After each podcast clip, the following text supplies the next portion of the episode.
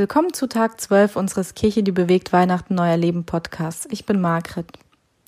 Weißt du, ich habe mal einen Wunschzettel an den Nikolaus geschrieben und das war, glaube ich, in der Grundschule und ich habe sogar eine Antwort bekommen vom Nordpol tatsächlich. Und auf der einen Seite war ich irgendwie schon so im Alter, wo ich gedacht habe, es gibt den Nikolaus nicht. Und das, was ich bisher an Nikoläusen gesehen habe, waren irgendwelche verkleideten Verwandten oder Fremde.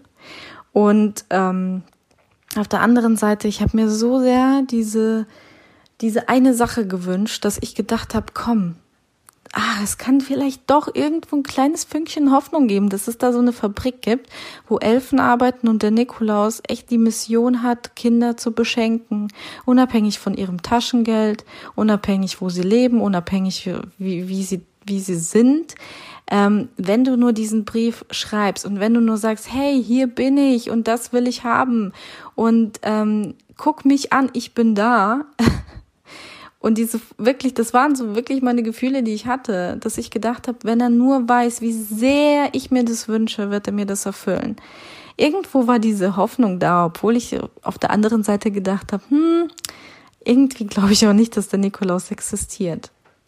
Ich habe das, was ich mir gewünscht habe, nicht bekommen, das weiß ich noch, um, denn ich habe noch gedacht, toll, äh, wer auch immer das eingefädelt hat, sei es meine Mama, sei es irgendwer anderes, ähm, ich habe zwar einen Brief zurückbekommen, da standen schöne Sachen drin, irgendwas Ermutigendes, aber das, was ich mir gewünscht habe, kam ja nicht an als Paket, ne, was ich mir gewünscht habe. Und ähm, ich war echt enttäuscht und habe mir gedacht, toll, jetzt hast du dich auf irgendwas eingelassen. Du hast doch gewusst, dass es den Nikolaus nicht wirklich gibt. Jetzt, ah, was für ein Kinderkram. Obwohl ich ja immer noch Kind war. Aber ja, so ein bisschen bloßgestellt habe ich mich schon gefühlt. Und ich glaube, dass es uns bei Gott ähnlich gehen kann. Und mh, mm, ja, da will ich dich echt ermutigen, dich mal zu fragen, was Gebet für dich bedeutet und was so dein Wunschzettel an Gott ist und wurde er immer erfüllt? Ich glaube, ich kann die, ich kenne die Antwort, ohne dass ja ich jetzt eine Riesenbefragung machen muss, eine Studie darüber. Ich ähm, glaube, dass unsere Gebete wichtig sind und dass sie auch erhört werden oder gehört werden, aber dass Gott eben kein Cola-Automat ist und dass es nicht heißt, dass alles, was ich auf den Wunschzettel schreibe, direkt ankommt. Und das hat auch einen guten Grund, denn ich glaube, dass Gott unser Vater ist und dass er unser Versorger ist. Und da drin steckt viel, viel mehr als nur ein Wort. Denn wenn ich mir überlege, dass mh, hm, Eltern ihre Kinder versorgen, dann ist das eine Riesenpflicht und eine Riesenaufgabe.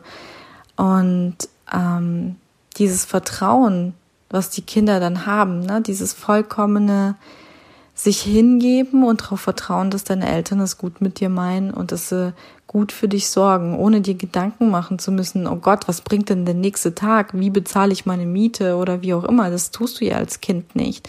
Du lebst einfach und du weißt, es gibt jemanden, der ein Auge auf dich hat, zu dem du immer rennen kannst, ähm, der dich versorgt, der dir Essen gibt, der dir Kleidung gibt. Und ja, ich glaube, so ist Gott. Er ist eben unser Versorger und er ist unser Vater. Mm. Und ich frage mich echt, wie würde es unsere Gebete beeinflussen, wenn wir wüssten, dass Gott unser Vater ist und wirklich überzeugt davon wären, dass er es richtig, richtig gut mit uns meint und dass er so den Überblick hat und dass er auch weiß, was gut für uns ist. Und ich weiß nicht, also heutzutage denke ich oft, wow, es ist so eine, bei vielen Leuten so eine total neue Erziehung, wie ich das so sagen würde.